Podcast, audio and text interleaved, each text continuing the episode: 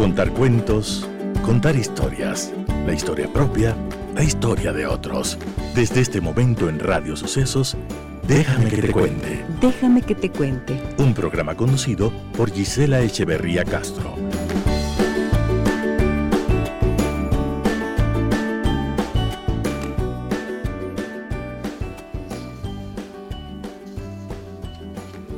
Amigas y amigos de Radio Sucesos, muy buenos días, bienvenidas y bienvenidos a nuestro programa.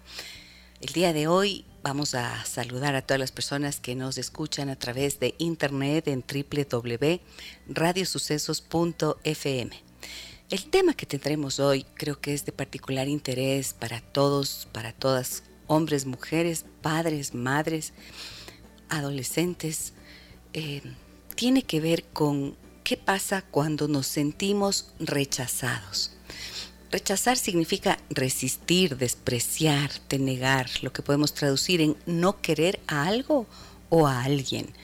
Y mm, esto tiene distintos procesos emocionales, psicológicos, en el mundo interno de la persona que vive el rechazo. Así que esta mañana tendremos la presencia del doctor Marco Ruano, terapeuta familiar sistémico, con quien vamos a desarrollar este tema. No se lo pierdan. Déjame que te cuente. Déjame que te cuente.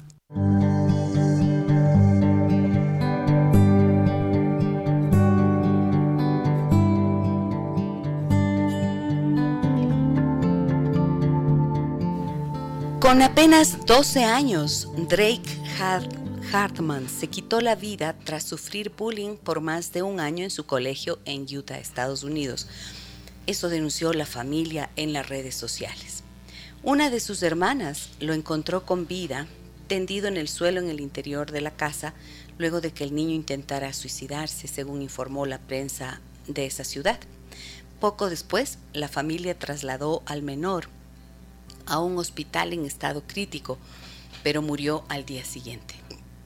Sus padres, Sammy y Andy, compartieron su dolor a través de mensajes y fotografías en la que aparecen junto al cuerpo de su hijo. Este es el resultado de la intimidación, escribió la madre de Drake. Mi chico hermoso estaba peleando una batalla de la que yo no podía salvarlo. Es real, es silencioso y no hay absolutamente nada que podamos hacer como padres para quitar este profundo dolor. Eso dijo la madre de Drake en sus redes. ¿Cómo un niño de 12 años que fue amado por todos piensa que la vida es tan difícil que necesita salir de ella? agregó. Ahora es mi momento de ser la voz de mi héroe, mi único hijo que nos fue arrebatado. El padre del niño tuiteó sobre el amor de su hijo por el equipo de baloncesto de los Utah Jazz y etiquetó a varios de sus jugadores favoritos. La rabia por lo sucedido lo motivó a publicar en Instagram un mensaje donde expresaba su profunda frustración por la muerte de su hijo. ¿Qué haría que un niño de 12 años perdiera tanta esperanza en su corazón como para que se amarrara la camiseta con capucha alrededor del cuello para quitarse la vida? Una palabra, acoso. ¿Cómo hay tanto odio en nuestro mundo que permitimos que los niños lastimen a otros? Es simple, lo hacemos el uno al otro y ellos aprenden que está bien. Los padres denunciaron que su hijo murió el 10 de febrero después de ser víctima de bullying durante un año por parte de un compañero de escuela. En una entrevista de televisión con el canal KUTV, la madre dijo que había tenido conversaciones con el niño sobre lo que estaba viviendo en el centro educativo. ¿Piensas sobre el suicidio? ¿Has pensado en hacerte daño? cuenta la madre que le preguntó al niño. No, no, aseguró que fue la respuesta de Drake. Él me prometió que no tenía esos sentimientos, agrega la mamá. Lo que sea que mi hijo estaba sintiendo, él estaba protegiéndonos de aquello. No quería que lo supiéramos y no quería que lo sintiéramos. La familia dijo que el acoso físico y emocional provenía principalmente de un compañero de clase y que habían estado en contacto con la escuela para buscar una solución al problema. Aseguran que el niño, que era el responsable del bullying, fue suspendido temporalmente. Sin embargo, el acoso no se detuvo. Esta noticia tiene que ver con algo claramente doloroso, claramente es eh, sorprendente que un niño de tan solo 12 años acuda al suicidio como para librarse del dolor y del sufrimiento que está viviendo en una escuela. En las escuelas sabemos que el bullying mm, es como algo generalizado, hay un dolor muy grande en los espacios educativos en este sentido. Y mm, no pasa solamente por la agresión, pasa por la exclusión, pasa por el rechazo. Y generalmente suele empezar por allí. Y mm, las formas de intimidación lo que hacen precisamente es enviar un mensaje de rechazo. Por eso pensé en trabajar el tema el día de hoy pensando qué pasa cuando nos sentimos rechazados. Está conmigo en esta mañana el doctor Marco Ruano, terapeuta familiar sistémico. Hola Marquito, doctor Marquito, como yo le digo, buenos días, ¿cómo ha pasado? Buenos días. Un gusto saludarle, a pesar de las noticias feas con las que empezamos el programa. Sí, de verdad, cuando yo le escucho el relato, eh, sentí angustia, un poco de tristeza, pero luego también una curiosidad loca y luego me decía, diablos, piensa mal y acertarás. En fin, me dejó un tanto sin palabra lo que acabo de escuchar. Y el tema que usted propone sobre la nota del rechazo, veo que la palabra rechazo se me vino a mi mente rapidito esto, si yo pongo en un pizarrón, en una hoja, la palabra rechazo, encierro en un círculo y saco como flechitas de eso, ¿qué otras palabras acompañan al rechazo? Tal vez invalidación, tal vez descalificación, tal vez juzgamiento, tal vez hostigamiento, como dice usted. No es una palabra entonces simple, es una palabra que genera demasiado peso demasiado peso, porque hay otras palabras que aumentan ese significado, que yo pienso que es rechazo para mí, uy, que como un niño de 12 años podrá cargar con demasiado peso en un proceso relacional, tanto de familia como de la escuela. Exactamente. Entonces digo, pensar en el rechazo como una manera individual, como nuestro proceso educativo es individual, muy, muy individualizado, entonces digo, uy, ahí sí, ¿qué me hago yo con tanto peso? Pero para mí el rechazo es relacional. Cuando, ¿Cómo es que un niño aprende sobre la palabra rechazo? ¿Cómo es que un adulto, un joven, un adolescente aprende sobre la, la, cuestión del rechazo? ¿Cuál es el significado que esta persona ha ido aprendiendo poco a poco sobre la cuestión del rechazo? ¿Quién le hizo caer en cuenta sobre el rechazo? cómo aprendió, cómo comprendió sobre esto en el proceso relacional. Y entonces un niño de 12 años, cuando digo, no, el rechazo para Marco es relacional, tiene que mirar y ver sobre lo que vivo en la escuela y lo que vivo en mi familia. Y la palabra rechazo no es una palabra cualquiera, es una palabra que encierra mucho peso. Uy, santa paciencia, ¿cómo un niño de 12 años puede cargar tanto? y la familia, papá y mamá, no se dieron cuenta de esa carga? Exactamente. Entonces, cuando yo leía esta nota y tal como está planteado, ¿no? Y cómo se relata los em, cómo se relatan los eh, mensajes que los padres publicaban en sus redes sociales, eh, están responsabilizando directamente al proceso de rechazo que vivió el niño, este bullying, este acoso, mm que vivió por parte de un compañero durante un año. Pero yo siempre pienso, no es por culpabilizar a los padres, pero sí es que es importantísimo responsabilizar y entender que nunca, nunca es, estos procesos nunca vienen solos, ¿no es cierto? Nunca es solamente el compañerito que, o sea, ¿por qué hay un niño una niña específico o específicos, varios mm. que pueden estar viviendo el rechazo y por qué no se les rechaza a otros? Entonces, ¿Qué hace que unos sean los rechazados y otros no? Y creo que por allí tenemos que conversar. Y planteaba esto, y está aquí también Caro Monar conmigo, para que podamos compartir con ella el programa. Hola, Caro, ¿cómo te va? Buenos días, dice. Buenos días, doctor. Muy bien, gracias. Saludos con todos. Carito, em, yo te decía, tenemos ahí algunas noticias en este último tiempo, ¿no es cierto? De suicidio, leí el día de ayer de una muchacha mm, que fue reina de Otavalo, me parece. Ya, ¿qué, ¿qué, dice esa nota?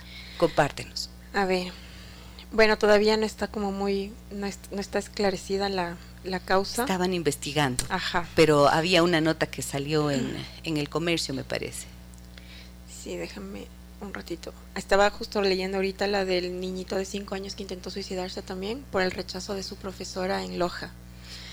Em, ¿Puedes leernos esa nota, por favor? Perdón. Un fallo se conoció este lunes 21 de febrero del 2022. Un tribunal de garantías penales de Loja sentenció a cuatro años de prisión y 800 dólares de multa a una maestra por el delito de odio contra su alumno de 5 años, por su situación económica. El menor habría intentado suicidarse. El hecho ocurrió en el 2018 en una institución educativa de la parroquia rural de Sabanilla, Cantón Celica, provincia de Loja, en el sur del país. La familia denunció el hecho cuando encontró al menor a punto de colgarse de una cuerda en la cocina de su casa. Dios mío, pero ¿qué es esto? Cinco años. ¿Cómo? ¿De dónde vienen, puede venir una noción del suicidio así con tanta claridad como para que un niño de cinco años se cuelgue? O sea, esto es escalofriante. A ver, primero déjeme sacudir como se sacude mi perro, de verdad, para que se me vaya todas estas malas vibras. Es que es verdad, porque es, ah. es que es, es que en realidad es espeluznante, es escalofriante escuchar algo así. Eh, digo yo, ¿cómo puede un niño que solo, no ya tiene, solo tiene 5 años, solo tiene 12 años, no ya tiene? Claro, solo tienen 5 y 12 en estos casos. Que venga toda esa carga de un niño que solo tiene estas edades, una carga de un proceso, digámoslo así, de grandototes o de adultos, me parece de verdad una manera de abandonar y una manera de, de no amar. De no, de no haber sentido esa contención, ese amor, dice usted. Sí. Claro, por supuesto. ¿Tienes más, Carolina? Eh, sí, la de la ex reina de Tabalo. La muerte de la reina de Otavalo 2020-2021, Leslie Andrade, fue confirmada la tarde del martes 22, eh, según la organización Reina de Otavalo. Eh, dice que se desconoce la causa de la muerte hasta el momento. Sin embargo, esta conmoción llegó a la organización de la Reina de Otavalo, la cual informó con mucho dolor el fallecimiento de Leslie. Eh, había algo que decía que se sospechaba que, tenía que ver con suicidio. Y últimamente montones de noticias de gente que se lanza en Guayaquil, que se lanza la, ex Miss, Estados, Unidos. Estados Unidos. O sea, yo pienso en todo esto y digo, a ver, ¿qué es lo que conduce a una decisión tan terrible? Y todos apuntan a sensaciones de vacío, sensaciones de abandono, sentimientos de depresión por largo tiempo y una una imposibilidad de sentirse en paz y, en paz consigo mismo. Pero hay un entorno favorecedor de estos procesos, ¿cierto? Y si nos remitimos específicamente a lo que son los niños y este estos dos niños de 5 y de 12 años con las noticias que acabo de compartir, el doctor Marco Ruano está espeluznado. Hoy de verdad, santa paciencia. A mí lo que me interesa es poder comprender los contextos en los que estos procesos emocionales surgen. Y usted ya mencionó algo muy importante. Dijo, a ver, si es que esto pasa en niños tan pequeños, yo estoy pensando en falta de amor, decía. Sí, no sé, pero digo, cuando digo yo, piensa mal y acertarás. Vamos a imaginarnos que el niño de, de, de Estados Unidos, el nombre no me acuerdo. Drake. Drake eh, oye, Drake, tú has muerto, de verdad, ya. Oye, si vamos a imaginarnos que Drake estuviese aquí, con esta capacidad de escuchar, de reflexionar, como niño que solo tiene 12 años, yo le pregunto, oye, Drake, ¿qué piensas de lo que, qué piensas de lo que están diciendo tu papá y tu mamá en relación a tu muerte? ¿Qué piensas? Tu madre dice que siente un gran amor por ti, no lo dudo. Pero ¿qué piensas de lo que mamá y papá están publicando en relación a tu muerte y cómo ellos desde su dolor, como papá y mamá, hacen en relación a tu muerte? ¿Qué me imagino él me diría? No lo sé. Qué difícil. Qué pregunta fuera de tono. De verdad, qué pregunta fuera. Y le diría, oiga, Drey, ¿y qué siente tu corazón ver cómo papá y mamá están viviendo tu ausencia? También, ¿y para qué diablos hago estas preguntas? Son para mí. Porque yo dije anteriormente, piensa mal y acertarás. Si yo pienso que el rechazo es relacional, ¿cómo es que un niño aprendió sobre este significado o esta palabra de rechazo?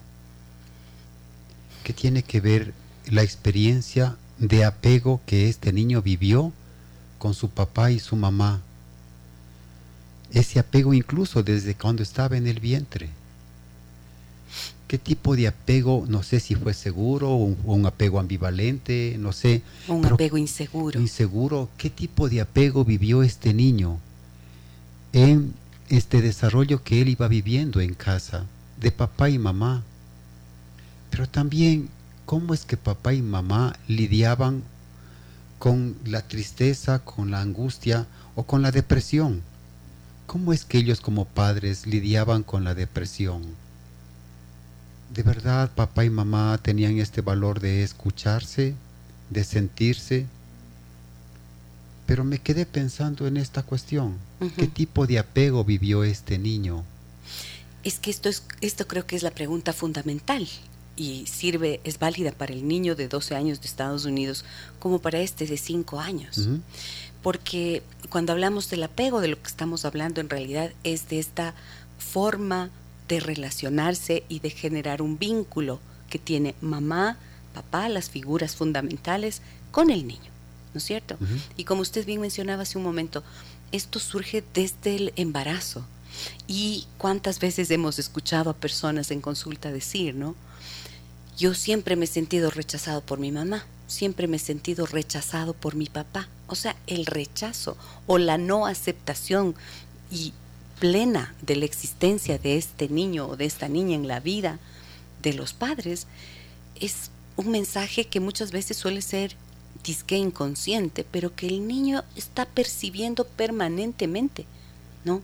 Y si es que ese apego, como usted dice, no fue seguro o fue ambivalente, es decir, mamá no estaba dispuesta, tan dispuesta a estar con el niño, como usted dijo, no es que no se ame al hijo, pero a veces hay bloqueos internos en mamá y en papá que impiden precisamente que exista esta aceptación y este respeto total. Porque lo que me sorprende a mí es cómo no me doy cuenta. Si estoy atento y atenta a la existencia y al desarrollo de mi hijo, ¿cómo no me doy cuenta de este dolor que está atravesando? La palabra que me causó, eh, me dejó sonando en la cabeza es, oye, y te piensas suicidar, ah, diablos, ¿cómo así la mamá da la palabra y te piensa suicidar? O sea, ¿cómo así? O sea, no es gratis esta palabra. Suicidar. No es gratis esta palabra. La madre le, hace esa pregunta. Sí, ¿te piensas suicidar?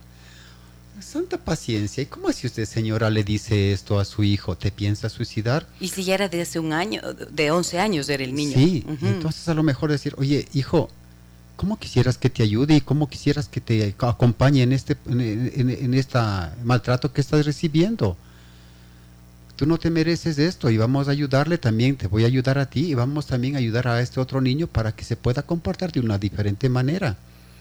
Pero tal vez, no sé, desde mi locura no hubiese dicho ese, oye hijo, veo que te sientes tan triste o te sientes molesto por las cosas que estás viviendo con, en la escuela con este compañero tuyo ¿Te gustaría que hablemos con este compañero y con la profesora para buscar alternativas diferentes de relacionarnos? A lo mejor este niño diría, oye, está bien, pero que me venga a decir, oye hijo, ¿te piensas suicidar por esto? No, no, que va. Yo también diría, pero qué diablos desde el suicidio si solo tengo 11 años. He, visto, pero no sé. Oye, gracias mamá por darme la idea. Te voy a hacer caso porque te amo. Total, a veces estoy y a veces no estoy. ¡Ay, diablos! De verdad, me pone medio.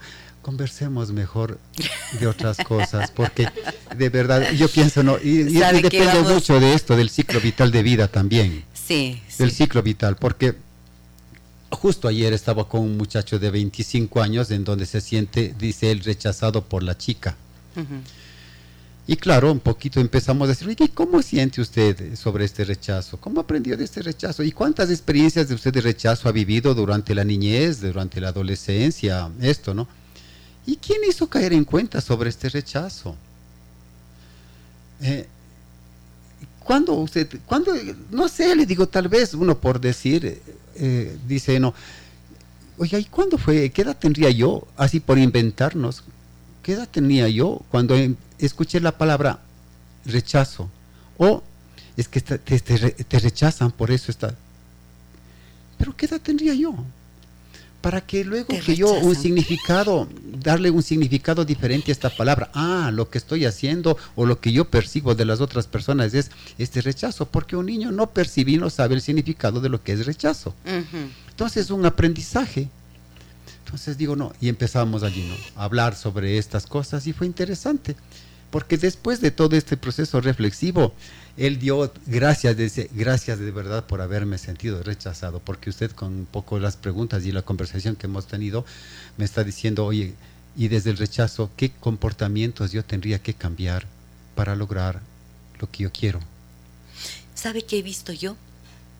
Mm, cuando llega la etapa escolar, muchas madres he visto con una gran ansiedad y con un miedo profundo de que cuando los niños entran ya a su primera etapa de escuela, eh, sean rechazados. Y cuando yo oigo esto en consulta, pregunto, a ver, ¿de dónde te viene esa idea? O sea, ¿cómo así crees que tu hija o tu hijo van a ser rechazados? ¿Qué significa eso para ti? Y me dicen, lo que pasa es que a mí me, me pasó en mi escuela. Ah, yo viví durante muchos años ese rechazo. Y yo comía solita en la hora del recreo, mm. eh, mis amigas no me hacían caso, mm, los compañeritos me, hacían a un lado y por ahí empieza. Entonces es como si el temor de la madre va directo, transferido inconscientemente, se transfiere al niño. Y se les suele decir cosas o frases como por ejemplo, tendrás cuidado de los compañeros, tendrás cuidado del no sé qué, y ahí empiezan a alertarse y a sentir temor de mm. llegar a un escenario en donde, claro, los niños, eh, hay de todo, ¿no es cierto? Y, las formas de, educación de los padres, pues son múltiples, los mensajes son múltiples, pero sí creo que es importante pensar qué ocurre cuando le dices eso al niño. Sí, cuando y otra le vez desembocamos a la, a la cuestión de la, de la teoría de apego, de estas experiencias de apego. Otra vez nos va allí cuán disponibles o cuán atentos estamos como papá o mamá, estemos unidos o separados, para poder acompañar a un hijo o a una hija en este proceso de vida. Sí, por favor, Caro, adelante. Puede ser que eh, papás rechazados, justo como el ejemplo que tú ponías, dice, hagan hijos que vayan a lo contrario. O sea, como no decirle, ten cuidado ni nada, sino como llenarles de mucha fuerza para que sean en cambio los buleadores. O sea, como por el miedo de que a mí me rechazaron como mamá o papá, tú no vas a vivir eso, entonces tú vas a ser el que ahora seas. Absolutamente sí.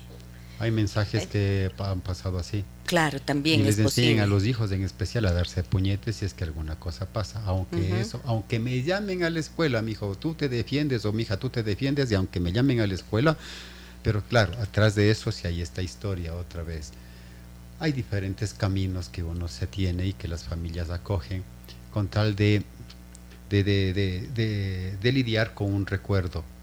Claro, ahora, mm. esto creo que es tan clave, ¿no? Pensar que no es solamente el ámbito escolar en el que están ocurriendo las cosas, porque allá llegan los niños y las niñas mm, ya habiendo pasado por múltiples experiencias en casa, empezando por esta relación de apego, que es si la relación de mamá con el hijo, la hija, la relación de papá con el hijo, la hija, son las que forman esos cimientos de seguridad, mm. de serenidad, de tranquilidad y de confianza básica en la vida, de la confianza que voy a tener también hacia los otros, ¿no es cierto? Entonces, si los padres transmiten un no están presentes, seguramente no están dándole al hijo la seguridad y la capacidad de confiar en la vida.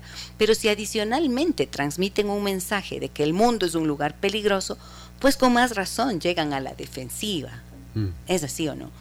Necesito preguntarles, ¿qué piensan ustedes de este tema que estamos hablando hoy? Tenemos varios mensajes. Antes de pasar con los mensajes, Carito, vamos a hacer una breve pausa. Regresamos enseguida. Déjame que te cuente un encuentro que nos humaniza.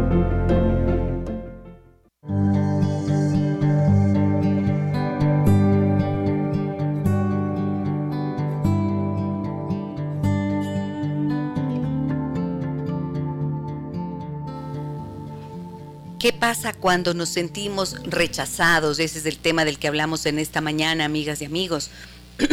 Perdón, un tema que no es sencillo, porque hemos partido planteando, eh, tomando noticias del noticias actuales acerca de niños que se suicidan o que tienen intentos de suicidio en etapas tan tempranas de la vida, que es realmente escalofriante.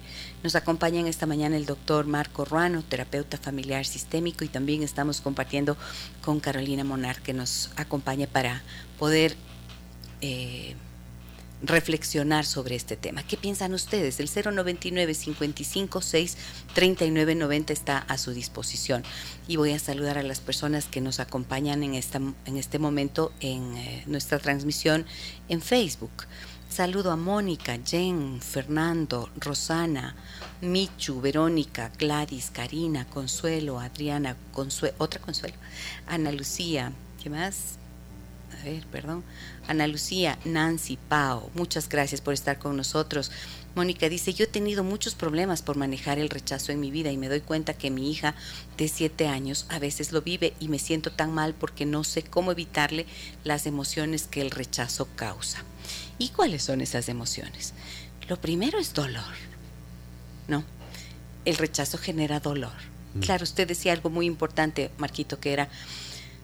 Em, depende de la edad en la que estás. Entonces estamos hablando de niños chicos y podemos hablar también del rechazo amoroso y del rechazo en la familia y del rechazo a veces como familia. El otro día escuchaba a alguien que decía, nosotros hemos sido la familia rechazada de toda la familia. Mi, la familia, mi papá ha sido la oveja negra y por lo tanto todos nosotros fuimos rechazados. En toda la familia. O sea, hay múltiples formas de rechazo y lo vamos a entender. Pero, ¿qué, ¿cuál es el sentimiento? Lo primero, yo he visto, te duele, ¿no es cierto? Luego mm, te enojas, te resientes. Pero luego hay una emoción bien complicada, que es como una vergüenza de sí mismo, una vergüenza de ser quien soy.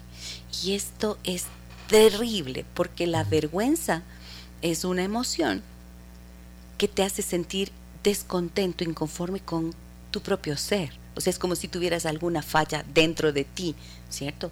Y cuando la vergüenza se une a historias de, la de humillación, sea que yo me haya contado o me esté contando ese cuento de me están avergonzando o qué vergüenza y cómo me tengo que humillar frente al rechazo, usted sabe bien que la revancha o la venganza nacen de historias de vergüenza y humillación.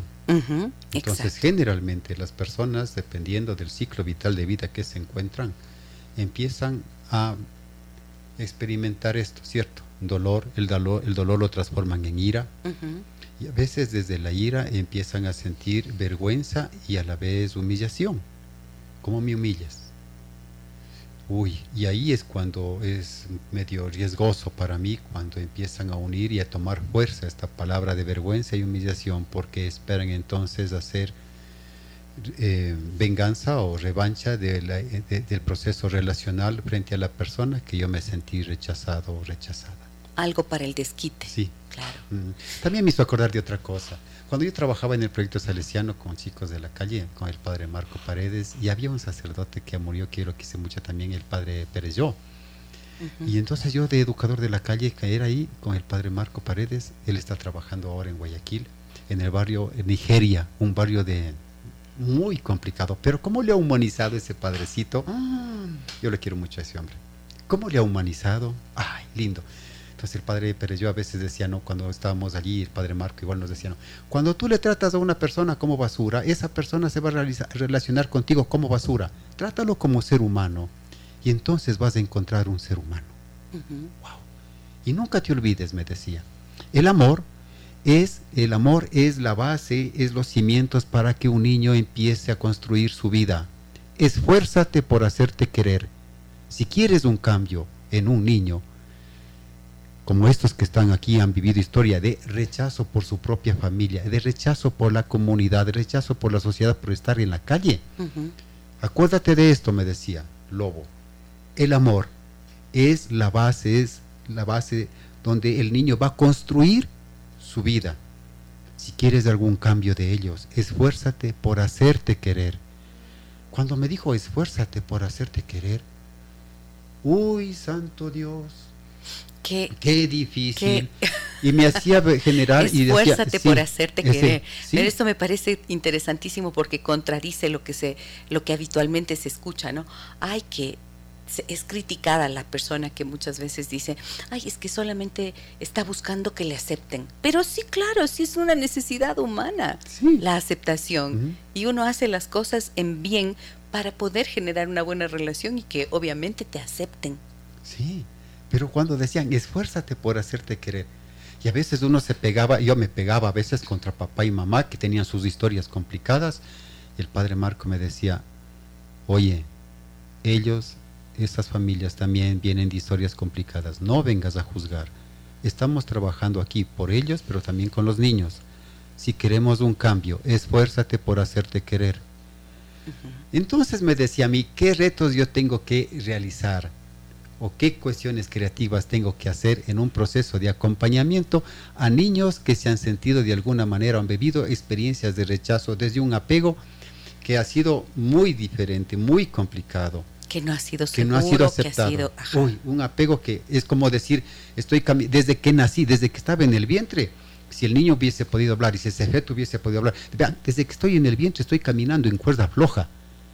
Estoy, estoy al, caminando el cuerda flojo, o estoy caminando, pero hay, hay cocodrilos por ahí. Desde ahí, entonces desde allí estoy yo con una tensión. Estoy con miedo. Estoy con miedo, con dolor, con ira, y no puedo confiar, no confío en nadie. Y desde la desconfianza, yo no sé cómo así transmito desconfianza, que, se que, también me dan desconfianza a mí. Así es que yo doy de lo que, yo, yo doy lo que recibo.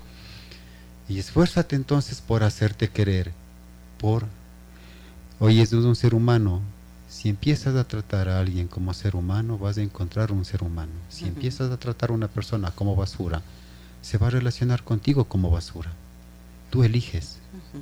Entonces uno decía, cierto, podrán vivir o te podrán venir estos niños, hablo de los niños de los que yo he trabajado, con cualquier tipo de historia, dolorosa, complicada, más uno hay que esforzarse por hacerse querer de verdad para experimentar desde el amor un apego, un nuevo apego. Porque a veces las personas, como dice aquí el chico Chopra una vez que leí, él decía, no, eh, una de las, de las cosas más hermosas de la evolución no es el ADN, sino la memoria que existe en el ADN, esa memoria. Y gracias a esa memoria que es que nosotros hemos llegado a evolucionar y hemos llegado a ser lo que somos, porque qué sé yo, en el intestino llevamos más del 90% de bichos y de microbios y tantas cosas y sin embargo no nos hemos muerto, es gracias a la memoria que existe en este ADN para hacer y, seguir evolucionando. Y pasando a esta misma, no sé si metáfora de decirlo, es decir, hay muchas personas que desde la memoria viven recuerdos que no se van a volver a repetir. Cuando usted hablaba de esta señora que decía, yo también tuve estos problemas, que cuando yo era niña en la escuela sufrí de esto, esto, otro, y consciente o inconscientemente mis problemas, mis recuerdos, que no se van a volver a repetir, los paso a mi niña para que en ella se repita, digo, santa paciencia. Pues ahí es cuando yo digo, ese es el momento ese es el momento de hacer cambios. De hacer cambios. Y para hacer esos cambios, muchas veces lo que hay que hacer es buscar un espacio terapéutico adecuado. ¿Para qué? Donde se puedan procesar. Cuando decimos procesar es elaborar ese sufrimiento. Me acuerdo de, John Bradshaw que decía en el libro El niño interno herido, ¿no es cierto? Volver a casa se llama este libro, es maravilloso y es el propio autor del libro, habla de todas las heridas que podemos vivir a lo largo de la infancia. Por supuesto, una de esas importantísima es el rechazo.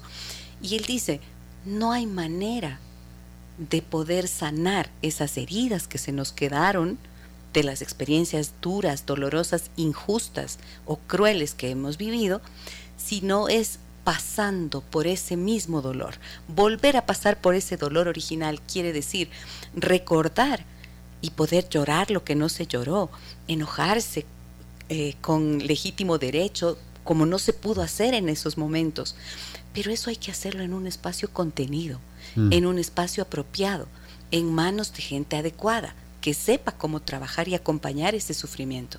Porque de lo contrario, entonces la gente vuelve a, destapar la herida y se queda con la herida abierta. Y eso tiene otras consecuencias, ¿no? Sí, yo siempre, eh, eh, hoy sí me acuerdo de tantos niños y familias que a uno le han enseñado. Sí, de verdad, yo sí he tenido que agradecer, agradezco a, tantos niños. Oh, uno que murió, Giovanni. Mm. ¿De qué edad? Él murió, tenía 12 años también. Vivió unas experiencias de calle fuerte. En fin, paciencia. Hoy ha sido un día de hablar de estas cosas y no me gusta hablar, pero también ya está. Ahora, ¿por qué me viene el Cuando lo fuimos al, cementerio estábamos con el padre Marco Paredes allí.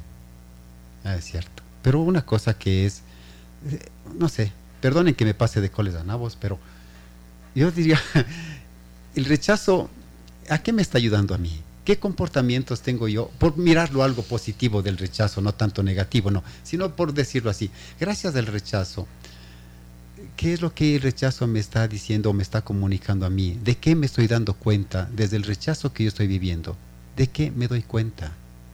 ¿Qué comportamientos asumo yo, tengo que yo, que me rechace hacia la otra persona? ¿Qué es lo que tengo que cambiar? Qué es lo que me está comunicando esta experiencia de rechazo en mis relaciones. ¿Qué cosas es lo que me están diciendo que a lo mejor yo tenga que revisar en mi estilo de vida? Ahora verá, hay una cosa, ¿no? Que yo pienso, esta el tratar de entender la corresponsabilidad creo que es importantísimo. O sea, el revisarse a uno mismo y no culpar a otro. O sea, no solamente ver que el otro me rechaza y me hace, me destruye por dentro, sino qué es lo que yo estoy haciendo, cuál es el mensaje que yo estoy enviando, ¿no es cierto? Mire, por ejemplo, cuando usted dice esto, recuerdo algo. Yo he trabajado algunos casos en consulta que de niñas, niñas, eh, no me, no me, ha pasado en casos de varones, pero en niños, en niñas que he visto en consulta, he visto como, por ejemplo, dicen, todas las compañeritas le, le rechazan a mi hija, no le aceptan. ¿Y, y por qué? qué? ¿Qué pasa? Un poco exploro allí. Dicen, es que es la mejor alumna, es la mejor estudiante. Y entonces, ¿qué explicación le dan ustedes a eso? Es que es la envidia. Y fíjate, fíjese que después de, de eh, pensar un poco más, yo siempre digo, no es solo la envidia, porque lo que veo en las niñas es que en este tipo de niñas han vivido, por ejemplo, siendo como el centro de atención de la familia, reciben muchísimo cariño y refuerzos y, elogios que les hacen sentir, les llenan como de un sentimiento de superioridad. Y luego llegan y sí, son excelentes estudiantes, son niñas brillantes, pero resulta que son arrogantes en la relación con el otro, entonces no están haciéndose querer si humillan al otro y entonces los otros se enojan, porque de, entrada lo que reciben es como esta este desprecio de alguien que se siente superior. Acuérdese de los términos, la diferencia que hay entre elogio y estímulo. Así es, el elogio se les da a los ganadores nomás. Sí, y el estímulo es muy diferente. Como yo estímulo, si yo mamá digo, tengo una niña que nace con un don, ¿cómo estimular eso, ese don? De ser no sé, de ser buen estudiante, de aprender más rápido las cosas, porque uno se aprende gracias a la repetición, nos guste o no nos guste, tenemos que repetirnos. Pero ¿cómo yo puedo eh, eh, hacer este estímulo a este proceso? Porque el elogio lo que nos lleva es a, a competir. El elogio lo que nos lleva es a destruir a la otra persona. El elogio lo que me lleva es un proceso muy individualizado de mí, de mi, no sé, de mi, de mis dones. El elogio, el elogio lo que me lleva es tal vez incluso a una forma de, de, confrontación. Y cuando alguien se confronta y no, es, no, no llego yo a, negociar en esta confrontación, puedo sentirme rechazado o rechazar.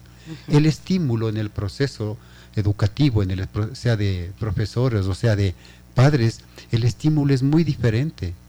El estímulo reconoce el esfuerzo. El esfuerzo. Reconoce el proceso. El proceso, ajá, no solamente las cualidades. Sí. Y esto es lo importante de tener El estímulo reconoce también las relaciones.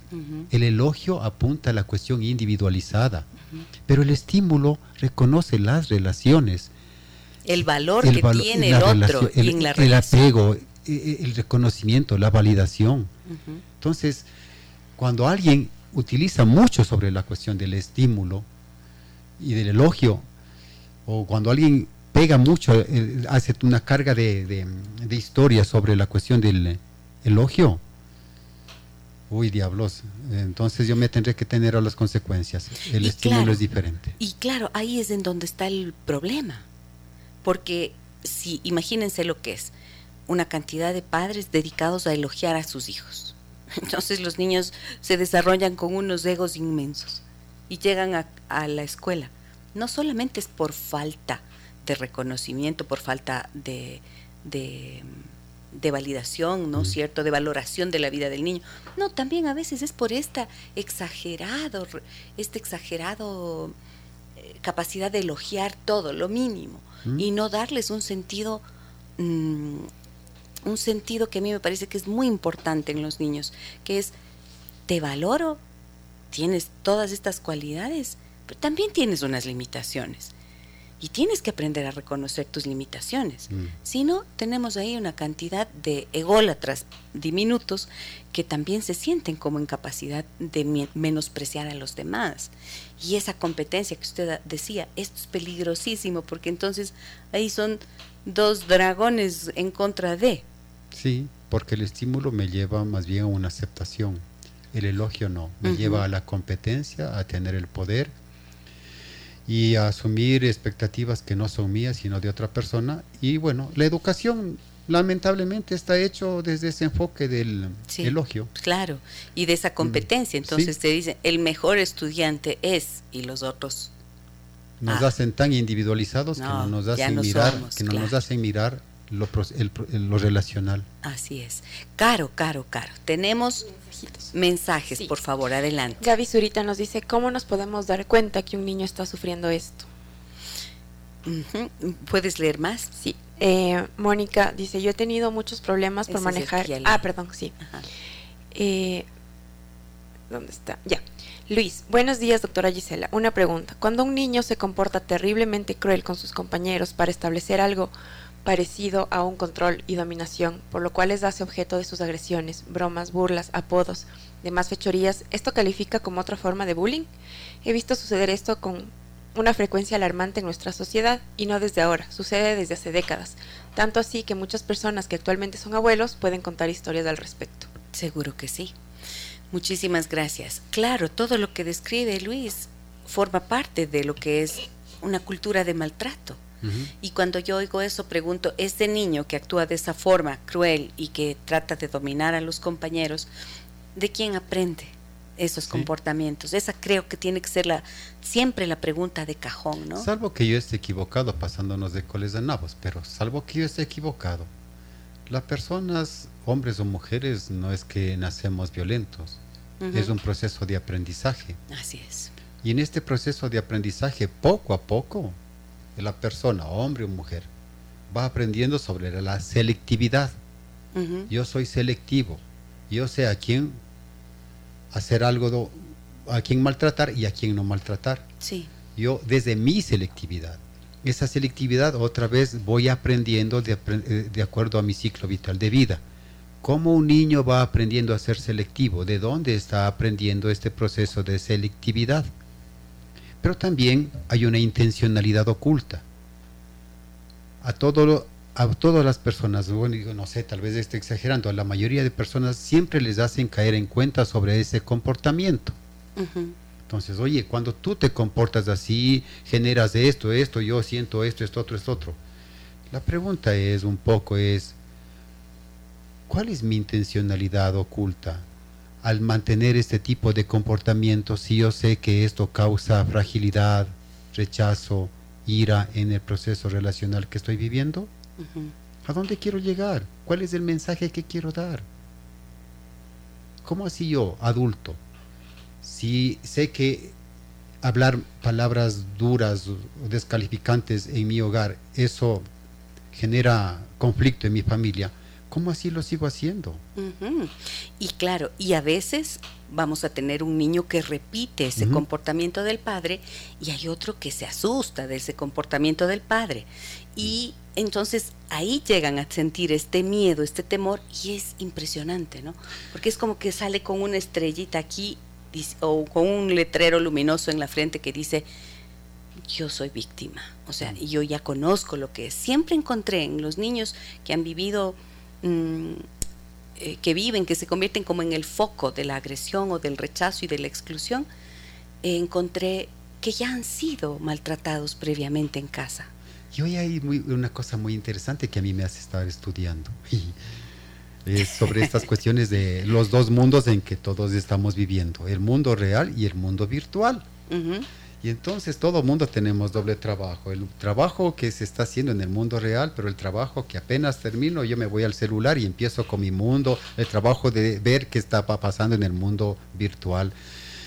Y han vivido experiencias los adolescentes, en especial de rechazo.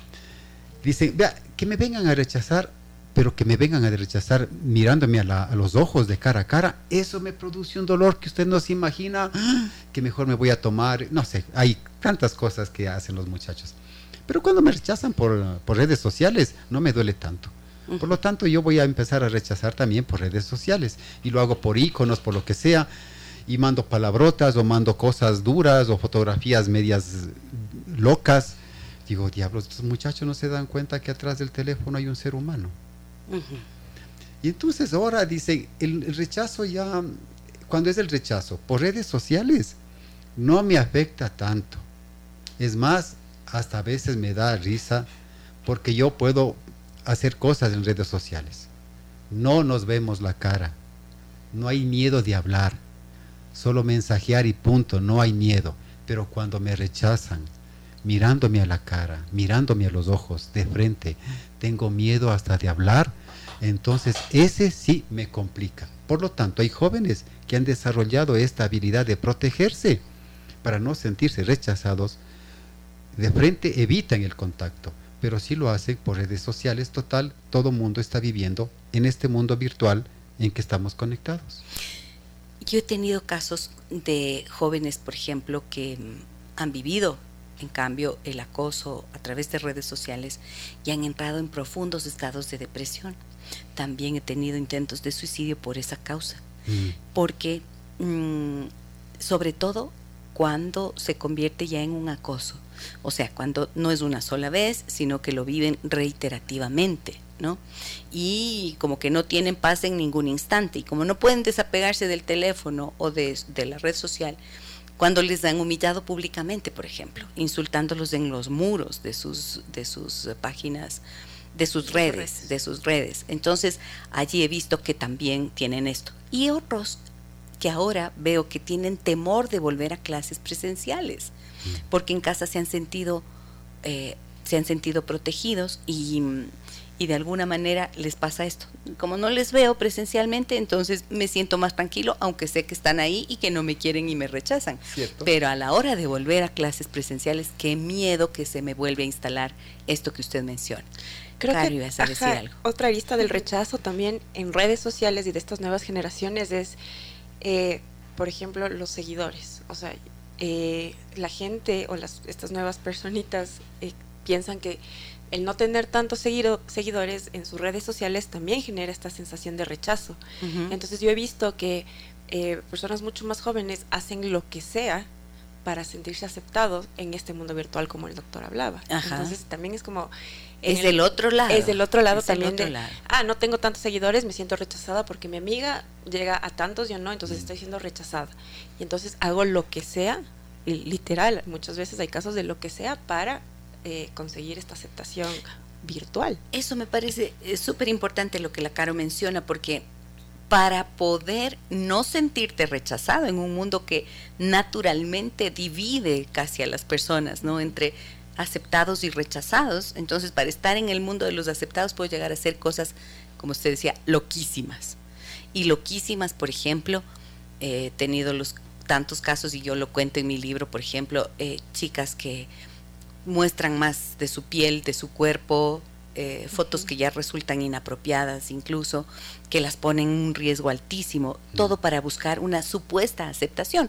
Y digo supuesta porque no es pues una aceptación real del ser de la persona, sino de la imagen, ¿no es cierto?, que está mostrando allí. Y esa imagen que se muestra muchas veces es ficticia. Debajo de esas imágenes, miren, no es gratuito pues esto, esta muerte de, de las reinas que, fundan qué? Fundan su autoestima, su seguridad en el empaque, en el estuche, ¿no es cierto? Pero y por dentro es como si estuviera desguarnecida su autoestima. No hay una valoración, un reconocimiento del ser. ¿De qué te sirve que te digan qué lindos ojos y qué lindo pelo si no estás siendo valorado y respetado como ser humano? O sea, como seres humanos, adelante. Dice, justo estaba leyendo yo de esta, eh, la reina de, la ex reina de Estados Unidos, que ella tenía este tipo de depresión que es bastante funcional. O sea, como que puede hacer sus, sus actividades eh, cotidianas normalmente, pero tiene depresión. Y la mamá cuando ya pasa esto, que la chica se lanza del edificio, ella decía que desconocía que su hija estaba viviendo este proceso. Y que claro, ella le veía normal. Actriz completa. Ajá. Una tremenda actriz, claro. Pero yo digo, ¿hasta qué punto la mamá, o sea, tu propia mamá, no conoce en qué estado emocional estás? Sí, porque es que ese es el problema. Vivimos todos, bueno, no, no me voy a sumar, en francamente, en ese mundo virtual que es tan, eh, tan atrayente, pero es que se vive allí sin hacer una, mm, una, sin tener una mirada crítica. Y entonces se siguen como esos, eh, esos modelos estereotipados.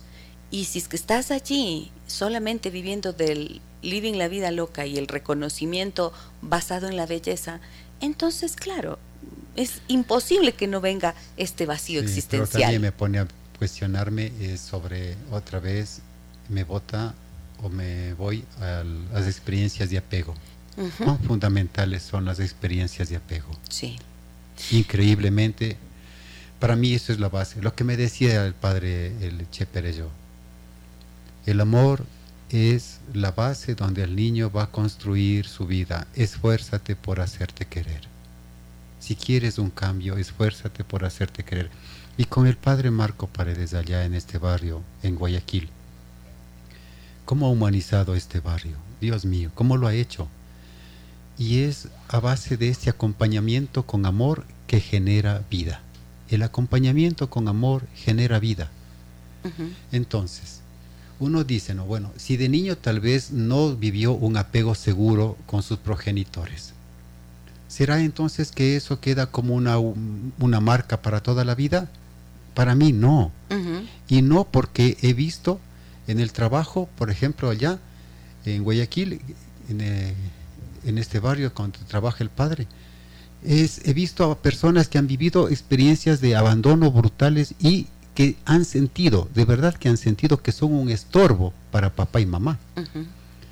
Sin embargo, este acompañamiento con, con amor, ¿cómo ha generado vida? Entonces a mí me dice, somos capaces de hacer cosas diferentes, somos capaces de hacer cambios en la vida. No podemos ir contra un diseño biológico que estamos hechos para hacer cambios. Us decía que no podemos ser como yo quiero ser como antes. No se puede ser como antes, sino como un después. Porque estamos diseñados para hacer cambios en la vida. Por lo tanto, si yo no viví un, un apego seguro, No estoy condenado. No estoy condenado para eso. No, no, yo puedo hacer algo diferente. Pero para hacer ese algo diferente es qué personas han vivido o experimentado que he, han tenido, he tenido un acompañamiento con amor para que me genere vida y, esa vida me genere hacer cambios. Entonces mirar con esperanza, generar una nueva construcción relacional de, de apego, una nueva construcción relacional, incluso que desde este rechazo que me está enseñando a mí a mirar otras cosas, buscar una nueva, un nuevo resignificado de la vida. Yo, ahora que usted menciona esto, Marquito, estoy recordando a Boris Cyrulnik, mm. el autor de la resiliencia de la que tanto se habla muchas veces sin siquiera tener claridad en lo que esto significa. Pero él, en su libro tan importante llamado Los patitos feos, él dice, una niñez dolorosa no significa que va, no determina la vida. Entonces, sí, en realidad estamos hablando en términos de prevención. Ojalá que papá, mamá que nos escuchan digan, sí, valoren la importancia de educar a sus hijos con un apego seguro para que puedan confiar en la vida, para que puedan confiar en sí mismos, sin elogiarles demasiado para que no se conviertan en seres arrogantes que desprecian o menosprecian a los demás, pero también con las herramientas suficientes para eh, poder dar respuesta a aquellas situaciones de la vida en la que van a sentir también el rigor de lo que es una relación dura, difícil o complicada. Y tenemos que enseñar también eso, que no siempre vas a ser la reina. Me decía una, ¿te acuerdas hace poco que eh, entrevistábamos a Caro, a María Luisa Gijón de, de, este espacio, ¿cómo se llama? Ah. este lugar donde hacen eh, estimulación para los niños. El Jimbori. El Jimbori, exacto. Y ella decía, es que imagínate que en una escuelita donde tenemos a niños chicos que están en inicial, eh, tenemos 20 princesas y 20 príncipes. ¿Viste? Porque este es el lenguaje de los padres. Es, tú eres mi, mi princesa. Usted es la reina de la casa, usted es la princesa, usted es el príncipe. Entonces estamos fregados, porque son 20 príncipes ahí y es complicado. Entonces, educar, sí, para fortalecer la autoestima, sí, reconociendo eso que dijo Marco hace un rato, que es tan importante, que no es necesario elogiar, sino estimular y que el estímulo pasa por el reconocimiento del trabajo, de las cosas que se hacen. No solamente, uy, qué inteligente, mijito, eres el más inteligente del mundo. Son lenguajes que increíblemente muchas veces incluso les llenan de inseguridad al niño porque a veces veo que otro es más rápido, más despierto, yo qué sé, y se compara inmediatamente y se siente inseguro, ¿no? Entonces es tan complejo, pero también tan apasionante lo que estamos diciendo hoy. Vamos con mensajes que tienes varios. Caro, dale, dale, dale, por favor. Dice, buenos días, dice Idar. Por favor, eh, anónimo. Mi expareja fue un niño rechazado desde pequeño. Era parte de una familia muy grande y me contó que su madre, cuando se enojaba, le decía que por su culpa ella casi muere al darle a luz. Y no era nada cariñosa con él. Adicional, su padre era un hombre que lo castigaba física y emocionalmente. Él de niño se volvió muy agresivo y él, buleador. Hoy es un hombre que ha transformado su rechazo en una ansiedad completa busca la aprobación permanente de amigos y de mujeres, e incluso eso ha afectado mucho su salud. Las consecuencias de ese rechazo de sus padres lo tienen sin piso hasta ahora para construir relaciones sanas de cualquier naturaleza. Muchas gracias por ese mensaje y por la confianza que ponen en el programa.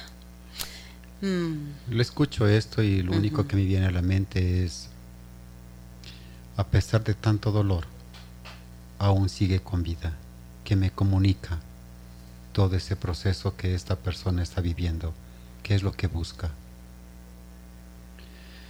Oh, yo lo sé. ¿Sabe lo que pensé? Qué, difícil. ¿Sabe lo que pensé mm. cuando escucho esto, eh, Marquito? Es em, cómo se pueden ir arrastrando las heridas, ¿no? Y contaminando las relaciones cuando no nos hacemos cargo de eso, mm. ¿Verdad? verdad. Y por favor, o sea, yo siempre digo aquí, lo que hacemos en este espacio, en este espacio radial, es hablar de estos temas, de los que difícilmente se habla, y lo hacemos así en altavoz, para que nuevos conceptos o algo de lo que decimos aquí puedan abrir a la comprensión de lo que se puede evitar. Yo tantas veces he pensado, yo viví esto, esto, esto, esto y esto. Ay, si es que en ese tiempo hubiera habido tal cosa, entonces tal vez no habría hecho así o tal vez no habría hecho así. Y creo que es una responsabilidad que tenemos. Como se dice, ¿no? Cuando se va, cuando se reflexiona sobre esta experiencia de niño herido que yo vivo o viví. Reflexionar esta experiencia del niño herido es para dejar esa, esos recuerdos que están en la mente. Claro. Porque hay recuerdos. Yo conozco muchas personas que se atormentan tanto por recuerdos y experiencias dolorosas que han vivido, pero que esos recuerdos y esas experiencias dolorosas que han vivido ya no se van a volver a repetir, están en mi memoria. Claro. Y desde esto dice, no, podemos reflexionar sobre esos recuerdos que hay en ti, podemos reflexionarlos en un lugar seguro, acogedor, etcétera, para buscar un nuevo resignificado, porque cuando mamá dijo, yo casi me muero al darte a luz, el mensaje es, eres un estorbo. A lo mejor la mamá quería darle un mensaje diferente, etcétera. Pero también ver y se a lo cuenta, mejor se cuenta eso con, con el susto de lo que se pasó y, y para el niño increíblemente, ¡pum!, rechazo. Yo, yo casi le mato a mi mamá. O sea, claro, yo no le puedo, no, puedo digerir eso. Así Pero si en este proceso él se anima a pedir ayuda y hacer un proceso reflexivo, reflexionar que también a lo mejor la mamá y el papá fueron víctimas de una historia y que la vida, pese a tanto dolor, le está dando una oportunidad para asumir su proceso de responsabilidad de lo que está viviendo y del cambio que él está y que puede generar, sería resucitar a papá y mamá. Miren, dentro, perdón, dentro de la terapia familiar sistémica nosotros hablamos eh, desde el modelo narrativo de las historias que contamos, de las historias que hemos escuchado y cómo a partir de eso se va construyendo un relato que se conoce como el relato dominante. Ese relato dominante, ¿qué dice? Cuenta lo malo, lo terrible, mm. lo doloroso, lo angustiante y lo demás, ¿no? Pero siempre existe un relato alternativo. Nuestra vida no ha estado hecha solamente de tragedias. Y esto es a lo que se refiere el doctor Marco Ruano cuando dice, podemos hacer un nuevo significado.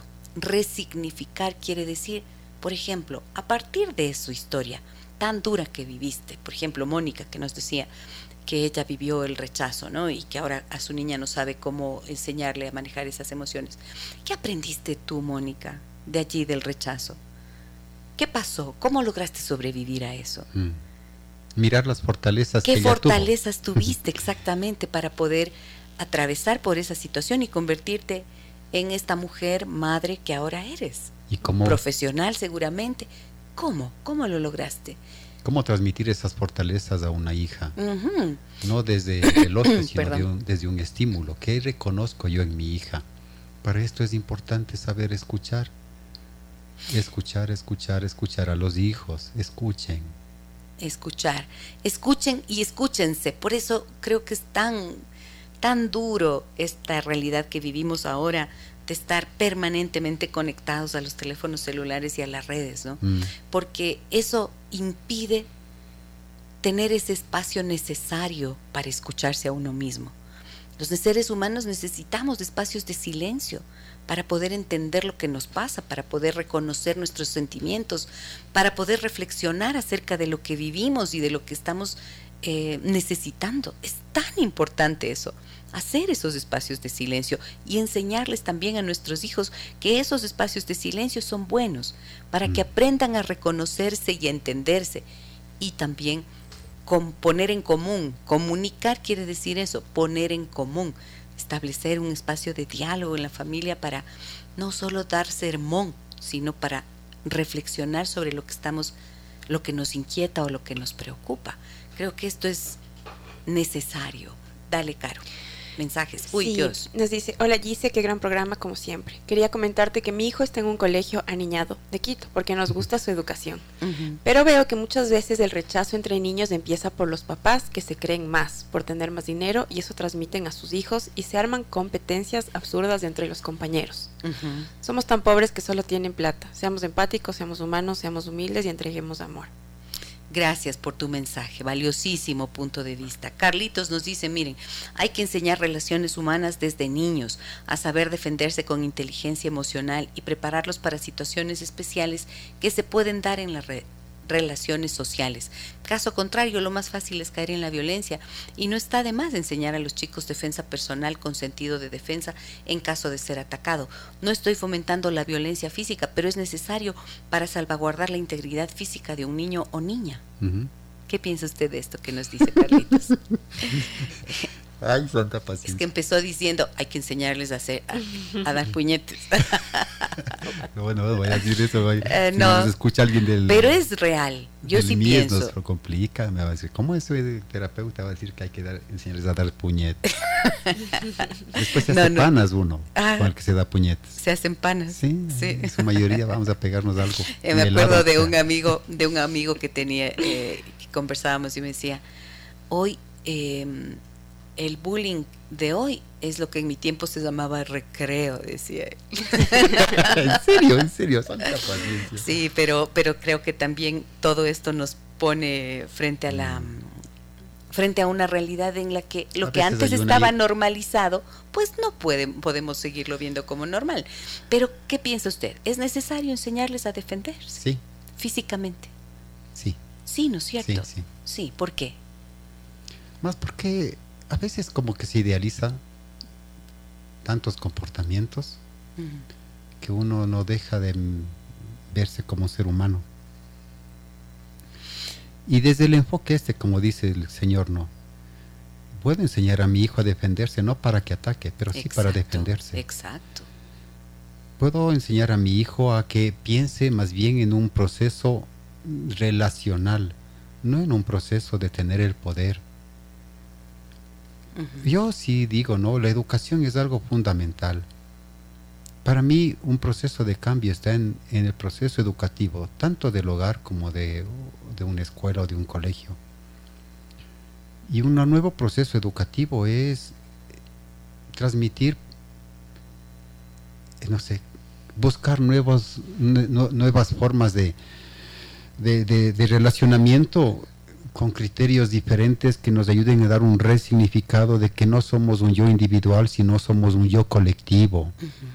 No somos solo un yo. Marco no es solo el yo, sino también somos un mí.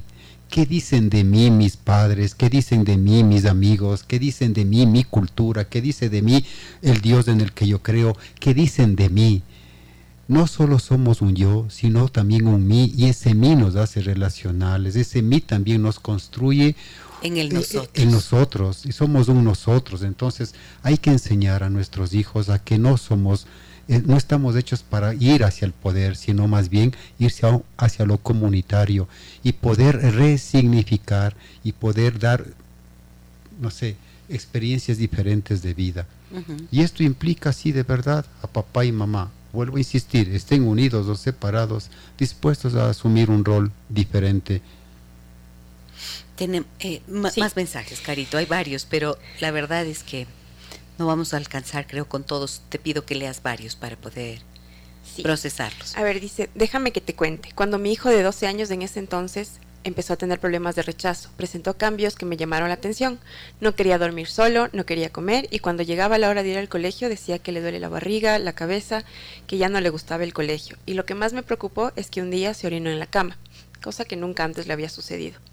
Le costó muchísimo contarme lo que le estaba sucediendo, pero le hice saber lo mucho que le amaba y que tenía mi apoyo y que yo le iba a ayudar. Superó esto sin mayor dificultad porque logré darme cuenta cuando iniciaba el proceso de rechazo. Pero algo que hasta ahora me llama la atención es la manera en la que me suplica que no le cuente a nadie lo que sucedía. Me dijo que no quería que se entere ni su papá ni su hermano, y eso lo preocupaba tanto que incluso llegaba al colegio y conseguía un teléfono para llamarme y recordarme la promesa que le hice. Mm. Gracias, muchas gracias por compartir tu historia. A ver, Cuando oigo este mensaje estoy pensando en cómo los varones, los padres y los hermanos mayores, por ejemplo, pero especialmente surge de los padres, ¿no? Como esta noción de si te está, te está pasando esto es porque tú eres débil. Y le suelen decir, tienes que ser fuerte, tienes que ser valiente. Miren que cuando dices tienes que ser fuerte, tienes que ser valiente, estás diciendo no lo eres. ¿No? Cierto. Claro, no lo eres. Me hace acuerdo cuando empezábamos, cuando trabajábamos y ahí, de familias. Ahí agarran los niños del temor de decir para porque temen ser juzgados como débiles. Sí. Cuando trabajamos con, en club de familias, había un club de, que, se llamaba Palabra de Hombre, trabajamos solo con hombres que hacían uso de la violencia. Y hacíamos un proceso así de reflexivo sobre qué frases que nos dicen a los hombres para crecer varón y frases que nos dicen a las mujeres para crecer mujeres. ¿Qué cosas nos dicen para crecer varones? No tienes que ser fuerte, no tienes que llorar, tienes que cargar un peso más pesado, tienes que, eh, eh, como es, estar proteger. viendo las, proteger, etcétera. Uy, no tienes que llorar. A veces a uno le pegaban para que no llore. con la finalidad de crecer varón. Entonces, todos esos pensamientos encerrábamos en una caja cuando leíamos los hombres todo eso, decíamos, bueno, ¿y qué pasa si un hombre no es asto? Uy, ya rápido era, es mujer o es afeminado, etcétera, etcétera. Diablos, qué dolor había entre mis compañeros hombres ver que desde la cultura y desde esos significados y desde esas formas de lenguajear que han quedado establecidas como poder y como normal, qué difícil que se hacía escapar. ¿Y, ¿Y qué teníamos que hacer para generar un proceso de relacionamiento diferente saliéndose de este, este enfoque cultural de crecer varones? O sea, nos van a rechazar, pues. Claro. Incluso las propias mujeres. Sí. Porque la expectativa esa no está solamente en los varones, también está en las mujeres.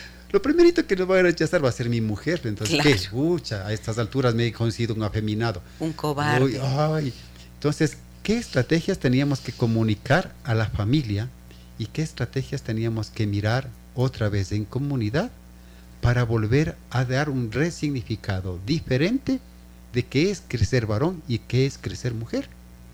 Porque cuando hacíamos con las mujeres, ¿qué nos dicen para ser mujeres?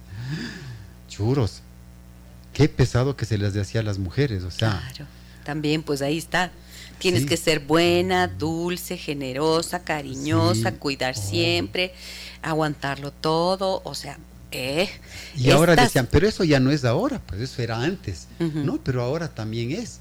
Ahora el discurso es, tienes que ser empoderada. Empoderada, entonces como dicen, ah, es que queremos feminizar el mundo. Pero no, decían ellas, no, no, yo no quiero que se feminice el mundo, porque yo soy mujer y sí me gusta una atención y una ayuda de un hombre pero eso no quiere decir que yo sea la débil, sino que yo puedo tener el mismo derecho, como derecho y como ser humano, los mismos derechos. Pero no quiere decir que tengan que feminizar el mundo, porque a mí, si no como mujer, no me gustaría eso, porque sí me gusta y me agrada que un hombre haga desde su fuerza o desde su fortaleza, respetando nuestros propios derechos, una ayuda diferente. Pero que me vengan a feminizar el mundo, no porque me siento rechazada. A ver, a ver. Entonces, otra vez, ¿Qué estos términos de rechazo desde esta cuestión cultural que hemos creado? ¿Y cómo crear algo diferente? Es un reto. Es un reto enorme porque aquí se trata no de tener soluciones de haga esto, haga aquello, haga lo otro. Se trata de reflexionar, se trata de pensar, se trata de cuestionar precisamente esos mandatos culturales que están allí encendidos en la mente y en el corazón de todos. Y es todo un desafío porque no es solamente a partir de una sola vez que me voy a dar cuenta o que voy a reflexionar que ya cambié. No, porque ese pensamiento tiene que traducirse en un cambio en el sentimiento y en un cambio en la hora de actuar. Y creo que lo más importante, lo más, lo más, lo más importante que tenemos que dar como mensajes a nuestros hijos y en la educación en general, empezando por uno mismo, es dejar de juzgar, porque estamos, esto también es diferencia, esto también es hablar de diversidad. Somos seres humanos distintos y nos enfrentamos a círculos tan tan rígidos que son precisamente los que están constituidos así como círculo rígido, grupos humanos rígidos que no permiten el ingreso de otras personas. Esos son los que excluyen, esos son los que enseñan el rechazo, esos son los que lastiman a otros. Sí, usted me ha escuchado decir, si Dios no controla su propia creación, ¿quién soy yo para querer controlar a otras personas? Muy bien. Ya vi que salió chévere. yo, yo, tengo una última. Tienes mensaje Aclaración. Yo tengo acá también cosas, pero a ver, dale. esto es propio. Así como hay a veces eh, signos evidentes como lo que nos contaba de hacerse pipí en la cama, dolores de cabeza, o sea, como generar excusas, pero cuando, ¿cómo nos podemos dar cuenta cuando el niño sigue su normalidad? O sea, ¿cómo nos podemos dar cuenta que están siendo, rechazados? Que están sintiendo este rechazo. Bueno, estos, estos cambios que la señora comentó son muy claros, ¿no? El temor, volverse retraído, a veces tienen pesadillas. Sí. Se ponen nerviosos, dejan de querer ir a la escuela. Sí. ¿Y cómo? Perdón. Perdone. Lo que quiero decir es esto, o sea, la, es, la capacidad de que mamá o papá estén allí presentes otra vez en un acompañamiento con amor van a generar vida. Pero ese acompañamiento con amor que genera vida quiere decir estar presente y estar comunicarnos, o sea, yo conozco a mi hijo que cualquier cambio, oye, ¿qué te está pasando? Pero si estoy en el mundo virtual y dejo este mundo real, es posible que me pierda de esa comunicación que mi hijo me está diciendo desde su propio cuerpo o desde su palabra. Pero yo conozco papás que muchos de ellos pasan de 6 a 8 horas en el teléfono. Entonces se pasan más conectados en el mundo virtual que en un mundo real. Y allí es posible, es posible que dejen de conocer a un hijo, a una hija y se pierdan lo más hermoso que es estar con ellos, porque luego ya se van a ir. Y hay que tener claro eso. Háganse ustedes primero las preguntas. ¿Estoy realmente conectado con mi hijo? ¿Estoy realmente atento? ¿Sé lo que le pasa? Porque esta madre que nos compartía lo que su hijo vivió, mm, pudo escucharlo, pudo enterarse. Y entonces desde el momento en que estás abierta a la escucha, ya el niño se va a sentir comprendido y ya va a saber que esto de que puedo contar contigo, mamá, es verdad. Pero si estás ausente, aunque estés físicamente presente, estás ausente en términos emocionales y no estás disponible para escuchar, compartir, jugar, reírte, y en medio de esa risa o de unas cosquillas, saber si está bien tu hijo, entonces ¿a qué hora lo vas a lograr? No es posible. Creo que las preguntas primeras siempre pasan por revisar nuestro comportamiento como padres, los mensajes que damos a los hijos, las cosas que decimos acerca de los otros. Y para, para cerrar quiero compartirles algo, miren. Em, mi nieta, que tiene cinco años ahora, un día eh, hablando, por, eh, hablando en eh, una videollamada me dice, mamá, mamá, porque ella me dice así, mamá, me dice, mamá, ¿te cuento algo? ¿Qué pasa, mi amor?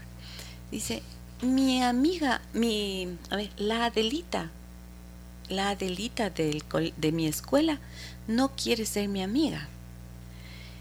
Y entonces yo le digo, ah, mi amor, le digo, sí, y te sentiste triste por eso, le digo yo, ¿no? Y me dice, no, me sentí furiosa. y quise golpearla, dice. Mire. Y entonces le digo, ¿y qué hiciste?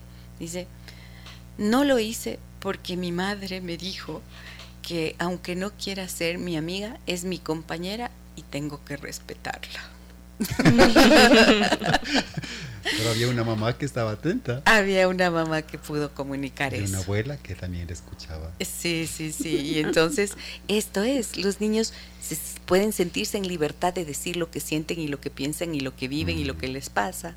Y esta es la oportunidad que nos dan para poder dar el mensaje orientador que puede hacer que vean las cosas con calma. Sí, me, me pareció excelente eso. Hay, no puede, hay personas que no quieren ser nuestros amigos pero es tu compañera. y no le podemos caer bien a todo el mundo. Y está bien, es natural, pero eso sí, puedes respetar y mereces, eh, todos merecen respeto y tú también mereces ser respetada. En medio de la incertidumbre que estamos viviendo, la incertidumbre a Marco le ha ayudado a buscar, a ser curioso, a ser creativo. Sin embargo, la incertidumbre sigue allí. A la vez, para Marco, salir de la incertidumbre o lo que vence a la incertidumbre, lo que vence a la incertidumbre son relaciones de confianza. Cuando existen relaciones de confianza, la incertidumbre ya no está, se vuelve certeza, certidumbre. Papá y mamá busquen relaciones de confianza con sus hijos para que la incertidumbre sea vencida. Ese es el antídoto, si le podemos poner un nombre. Muchísimas gracias a todos ustedes, amigas y amigos. ¿Qué no nos están pidiendo el número del doctor. Sí, justo iba a darlo acá, exactamente. Voy a dar el número de teléfono del doctor Marco Ruano para aquellas personas que quisieran acudir a su acompañamiento profesional. Es el 099-617-9484. 099-617-9484. Gracias, doctor Marquito, por su aporte valioso, por su reflexión, por em, la generosidad de sus palabras, por hablar desde el corazón y desde esa experiencia que desde la terapia y desde el ser humano que usted es nos nos ha podido Em, acompañar en esta mañana. Creo que hay las palabras, también dice el Chopra, en algún momento dice Chopra, las palabras no son solo palabras que se las lleve el viento, también pueden ser impulsos de conciencia, mm. impulsos de conciencia porque nos permiten abrir el pensamiento y esa es la intención de nuestro programa. Gracias por ayudarnos a hacer este trabajo. A usted por compartir. Gracias, Caro. Gracias, Dice. Gracias, Doc. Gracias amigas y amigos por estar presentes, por escribir, por llamar, por decir, por compartir sus historias, por contarnos y de esa manera mm, permitirnos ampliar también las cosas que vamos compartiendo aquí en el programa. También gracias a quienes nos escuchan y aunque no escriban y no participen, pero están allí desde el silencio haciendo parte de este programa y de estas historias que vamos construyendo juntos día a día. Un abrazo muy grande a todas y todos. Soy Giselle Echeverría. Hasta mañana. Las historias que merecen ser contadas y escuchadas. Historias que conmueven, historias que inspiran. Mañana, desde las 9 y 30, déjame que te cuente. Déjame que te cuente. Con Gisela Echeverría Castro.